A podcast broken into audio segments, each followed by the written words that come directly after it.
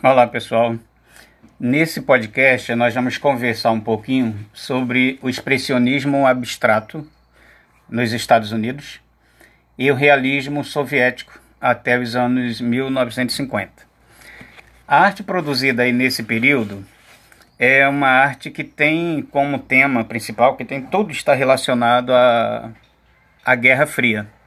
Tá? A Guerra Fria aquele período pós-guerra né, no, que pega o período da Segunda Guerra Mundial e aí termina a guerra propriamente dita e permanece a chamada Guerra Fria, né, uma disputa de poder é, muito nítida, presente em todos os temas, em todas as áreas, entre Estados Unidos e a extinta União Soviética. É, então, nesse contexto da, da Guerra Fria, né, chegou a se falar, por exemplo, sobre a morte da, da, da arte. Chegou a se dizer que quem produz bomba não pode produzir arte, né, relacionando esse, esses dois extremos aí. Vamos lembrar que no período da Primeira Guerra e depois da Primeira Guerra aconteceram aqueles movimentos europeus de vanguarda, né, sobre os quais já, já falamos em outro, em outro podcast ou vídeo aula, não lembro bem agora é, dadaísmo, expressionismo, aqueles movimentos todos. Agora nós estamos já no contexto da Segunda Guerra. E nesse contexto da Segunda Guerra também a destruição é imensa, né? E termina a guerra, o confronto e permanece lá a, a tal da, da Guerra Fria. Bom, esse expressionismo abstrato, o chamado expressionismo abstrato, ele surge em Nova York lá pelos anos 1940 né? Lembramos que é a Segunda Guerra, né? 1939 e 1945. E esse expressionismo abstrato ele acaba influenciando na a Europa né, a partir dos anos 50 e, e 60. Bom, nos anos 60, 1960, a população, né, a sociedade norte-americana, não curtia, não estava nem aí para a chamada arte moderna. Uma das razões é que essa arte moderna ela era produzida por ex-comunistas, por exemplo. Então, o governo norte-americano, né, as empresas norte-americanas, jamais apoiaria esses artistas, né, por serem comunistas, ex-comunistas. É, eu tenho dificuldade de acreditar em ex-comunista. Eu acho que uma vez comunista, a gente é comunista para sempre. Mas, enfim. É, mas o, o, também não se pode confundir né, o conceito de, de ser comunista, defender uma sociedade igualitária, com aquele comunismo maluco ditatorial da União Soviética.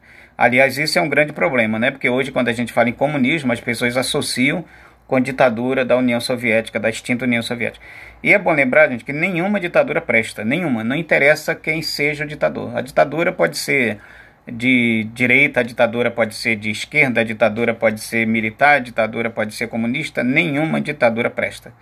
Ah, então a questão não é o comunismo, é a ditadura né, a partir do, do, do regime. Bom, a, a ideia que tem de comunismo é a defender aquilo que é comum a todos. Tá? É, é nisso que eu acredito. Bom, é, mas o comunismo na União Soviética era um comunismo assim: a população na merda, é, e os líderes, né, os, os, grandes líderes, grandes políticos, é, comprando terno em Nova York, por exemplo. Né? São coisas que não, faz, não tem muito sentido, é uma contradição danada. É, então, como eu dizia, os norte-americanos né, têm essa mania, o Brasil também tem essa mania, né? É que no Brasil você tem um tempo de tolerância e um tempo de crise. Por exemplo, agora que volta esse discurso de combate aos comunistas, aos esquerdistas.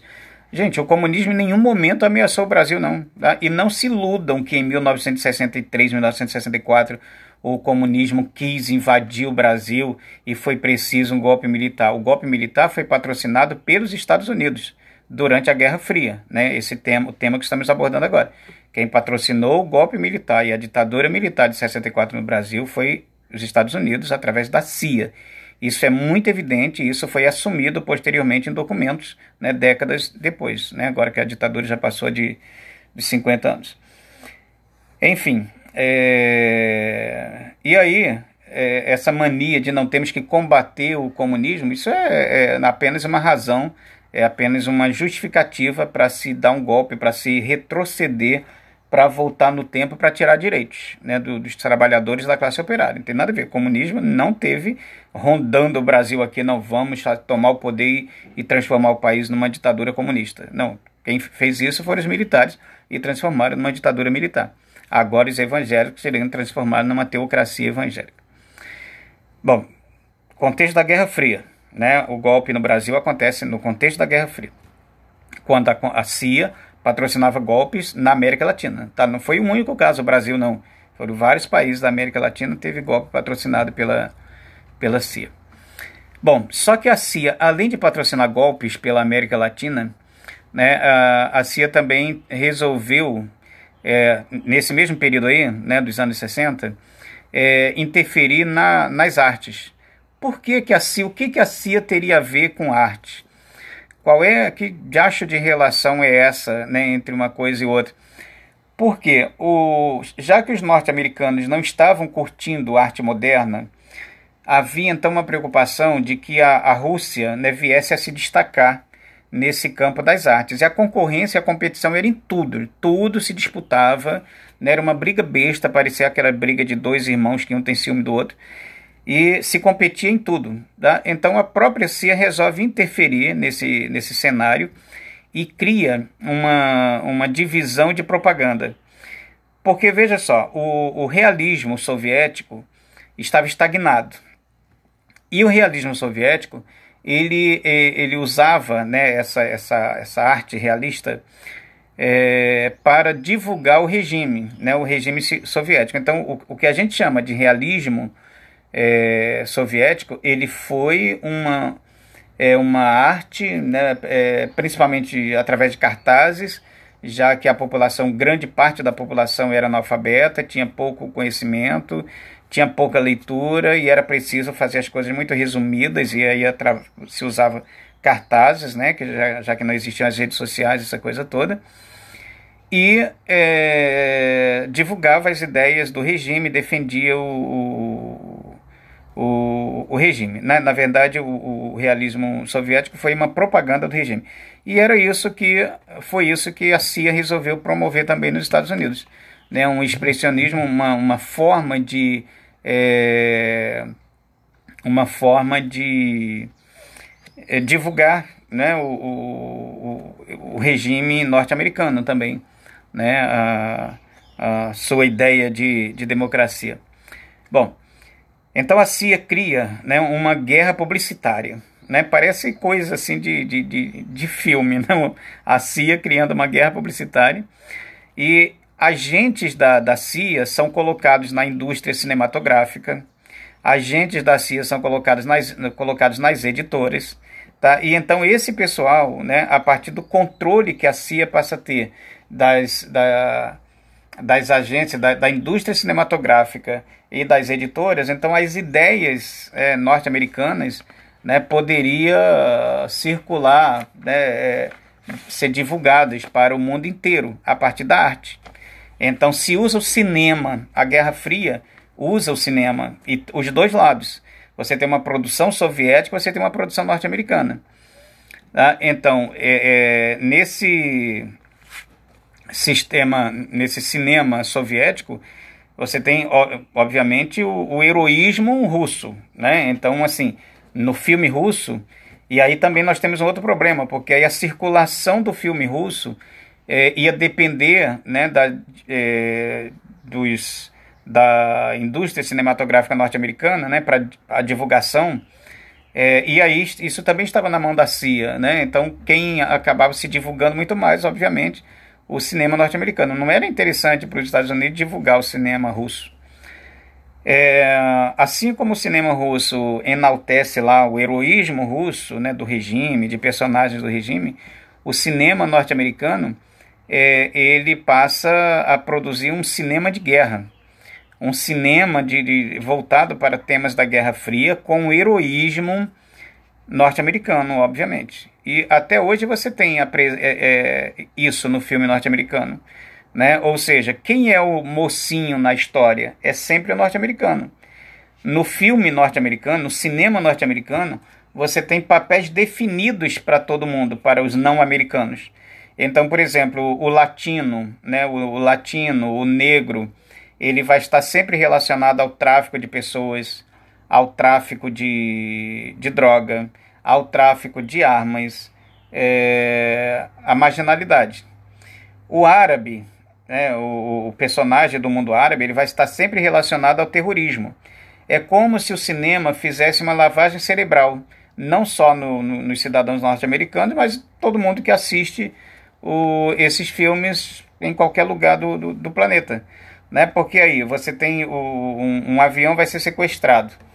E aí você tem dificuldade de ficar do lado do terrorista, porque o terrorista, que é um árabe, ele é tão sacana, tão sacana, que ele quer matar a velhinha, ele quer explodir criancinha. É, então a, a, a ideia, né, cria-se um contexto para que você não consiga ficar do lado do árabe. A mesma coisa com o negro, a mesma coisa com o latino. Você é envolvido, manipulado para ficar do lado do, do personagem norte-americano, porque ele que é o mocinho, é ele que vai salvar o avião, é ele que vai prender ou matar o terrorista, é ele que vai descobrir uma rede de, de, de tráfico envolvendo negros latinos. Né? Ou seja, esse é o cinema é, é, que tem origem lá na, na Guerra Fria, né? com o objetivo de enaltecer os norte-americanos e esculhambar o resto do mundo. Né? Principalmente esses grupos que eu estou citando porque é interessante mostrar para o norte-americano, para o, o, o, nascido nos Estados Unidos, que o latino é perigoso, que o negro é perigoso, que é, é interessante defender as ideias agora do Trump, né, de, de fechar a imigração, né, porque essas pessoas que vão de fora são perigosas.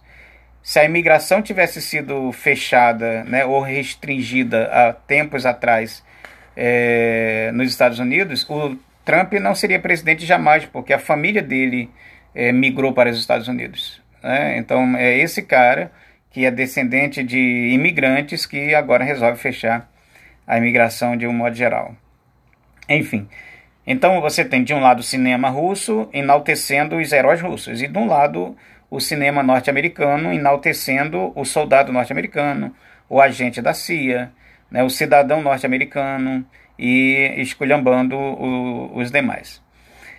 Cria-se também uma, uma música de guerra, né? porque essa música dos anos 60, 50, 60, é, 70 até, ela também é uma música relacionada à Guerra Fria. É, e aí você vai ter grupos criticando né, a posição do governo norte-americano e grupos defendendo também aquela Guerra Fria.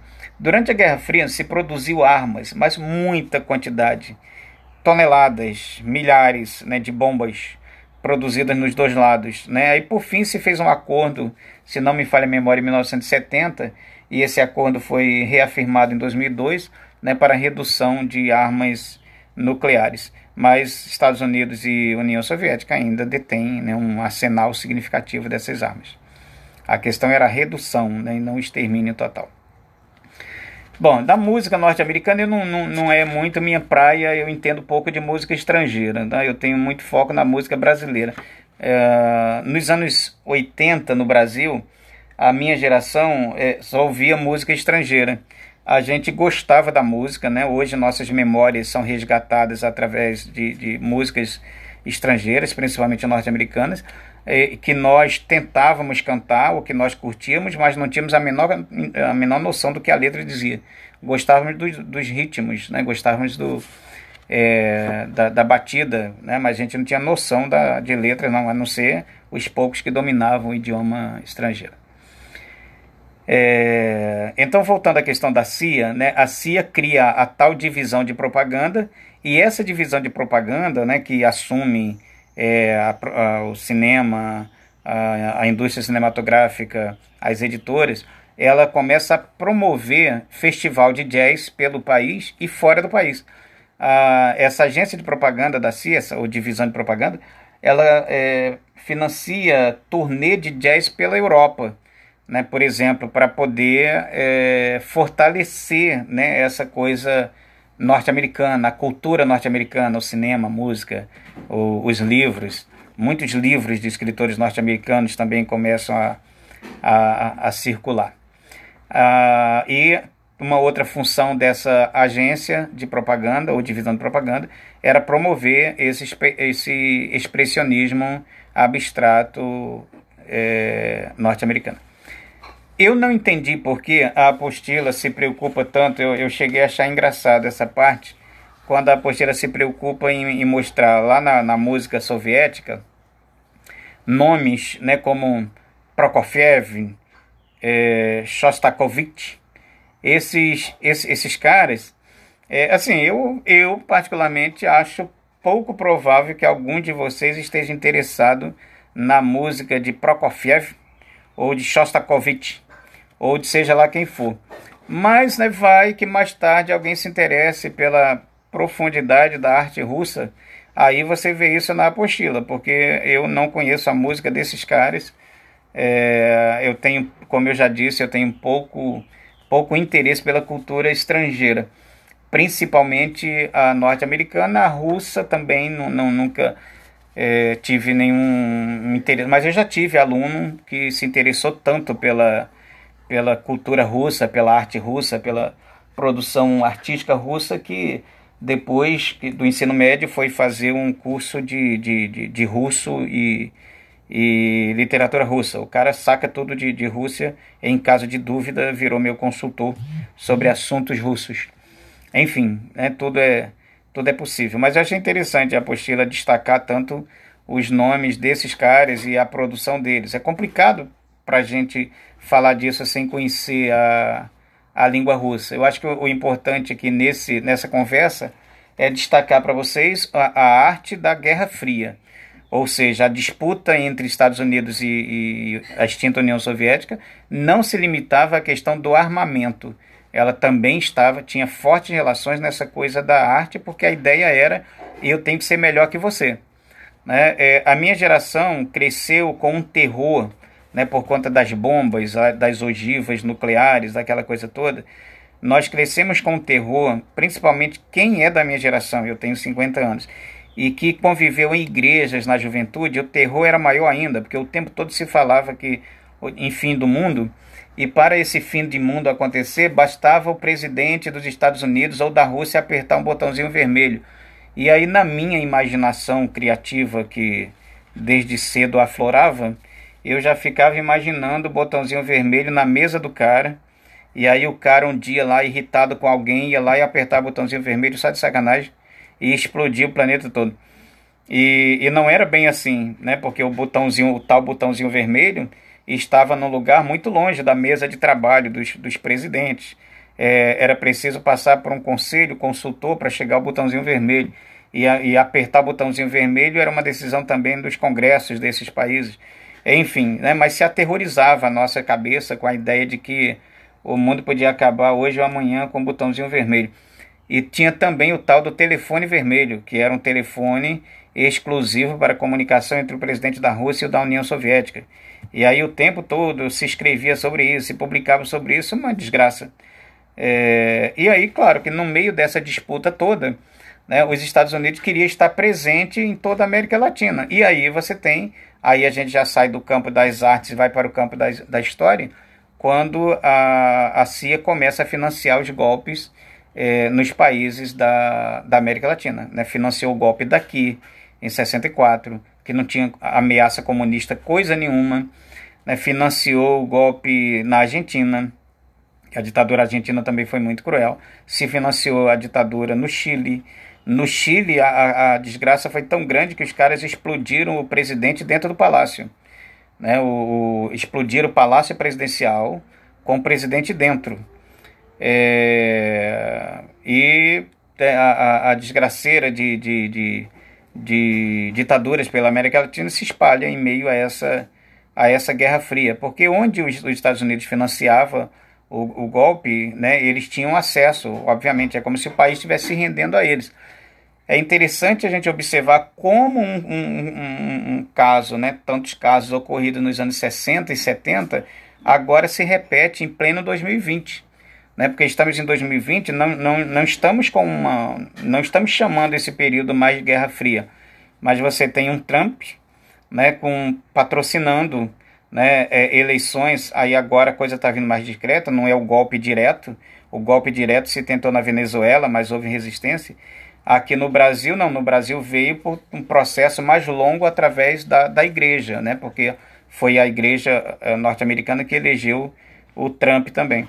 E aí, no Brasil, a coisa vem por um outro processo. Então, assim, se na, na Venezuela o, o governo resistiu para entregar o país, o petróleo venezu, é, venezuelano, nas mãos do, dos americanos, e a resistência até hoje, é, no Brasil, não. No Brasil, o cara pega o nosso petróleo, a nossa.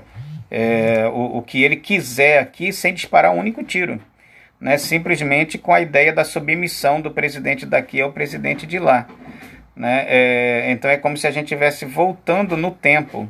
É como se hoje nós estivéssemos de novo nos anos 60 né, porque os generais da, da, da, ditadura militar brasileira eles entregaram aos Estados Unidos tudo que os Estados Unidos quis nesse período. A mesma coisa na Argentina e no Chile. Né, aqui, é, só que Argentina e Chile, para citar dois exemplos, hoje, se você for candidato lá com papo de ditadura, você não tem nenhuma chance de ser eleito. Né? No Brasil, o cara faz homenagem a torturador e é eleito. Então, enfim. Mas a, a, a ideia aqui é a questão da, é, é, foco mais na arte do que na história, né? mas não tem como falar de, de arte sem falar de, de história. E aí você tem hoje de novo o que em relação às artes? Uma perseguição aos, artistas que têm visão é, classificadas como de esquerda ou comunista. Na verdade, o artista ele não quer ser comunista ou esquerdista, o artista só quer ser livre. E aí, como aconteceu na Guerra Fria, você tem um grupo de artistas do, defendendo né, as posturas ditatoriais do governo, é o caso principalmente dos sertanejos e de outros grupos, e você tem o grupo que resiste, né, como o, o pessoal da MPB, né, com algumas exceções, evidentemente. Então, exatamente tudo isso já aconteceu. Tá? A, a história é cíclica, então é como se a gente tivesse passado por um ponto nos anos 60 e agora em 2020 a gente está voltando a esse mesmo ponto vivido nos anos 60, porque a história é muito igual, é muito parecida. Tá? A gente não tem hoje a, a Guerra Fria, uma disputa tão acirrada, mas vocês estão vendo, é, naturalmente, quem acompanha alguma forma de noticiário, a, a influência russa em eleição nos Estados Unidos, por exemplo, a influência dos Estados Unidos em eleição no Brasil. Né? Então, são processos que nós já vivemos. Só que antes, na Rússia, por exemplo, né, com os cartazes lá do realismo soviético, e hoje não, hoje tudo via redes sociais, o que torna tudo muito mais grave. E aí, né, para que os que têm Netflix, acesso à Netflix, eu recomendo muito é, um documentário de uma hora e pouquinho, é, intitulado é, O Dilema das Redes. É um documentário muito bacana sobre essa influência das redes sociais em todos esses setores. E isso inclui as artes, evidentemente. É isso, galera. Até o próximo podcast ou vídeo aula, seja lá que de for. É, abraço para todas e todas.